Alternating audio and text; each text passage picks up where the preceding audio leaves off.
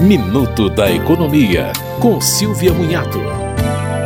O governo reduziu o imposto sobre produtos industrializados, o que pode reduzir um pouco o preço de carros, celulares e de eletrodomésticos da chamada linha branca, como geladeiras, freezers e máquinas de lavar roupa. A maior parte dos produtos teve redução de 25% no imposto, mas os economistas afirmam que estoques antigos não são beneficiados. Além disso, muitas indústrias podem preferir compensar o ganho tributário com aumento de outros custos ao longo da pandemia. No caso das geladeiras, por exemplo, o imposto passou de 15% para 11,25%. Você ouviu Minuto da Economia, com Silvia Munhato.